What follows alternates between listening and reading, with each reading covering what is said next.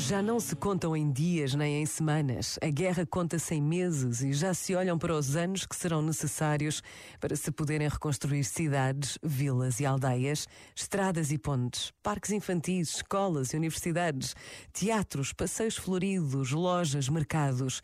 Mas só falamos de pedras, de cimento, de janelas de ferro e as pessoas as crianças, as mulheres, os avós, os soldados feridos, as viúvas e os órfãos, e os corações, as almas, as memórias. A guerra é a evidência do mal a acontecer. Por vezes, basta a pausa de um minuto para rezarmos pela paz. Pensa nisto e boa noite. Este momento está disponível em podcast no site e na app.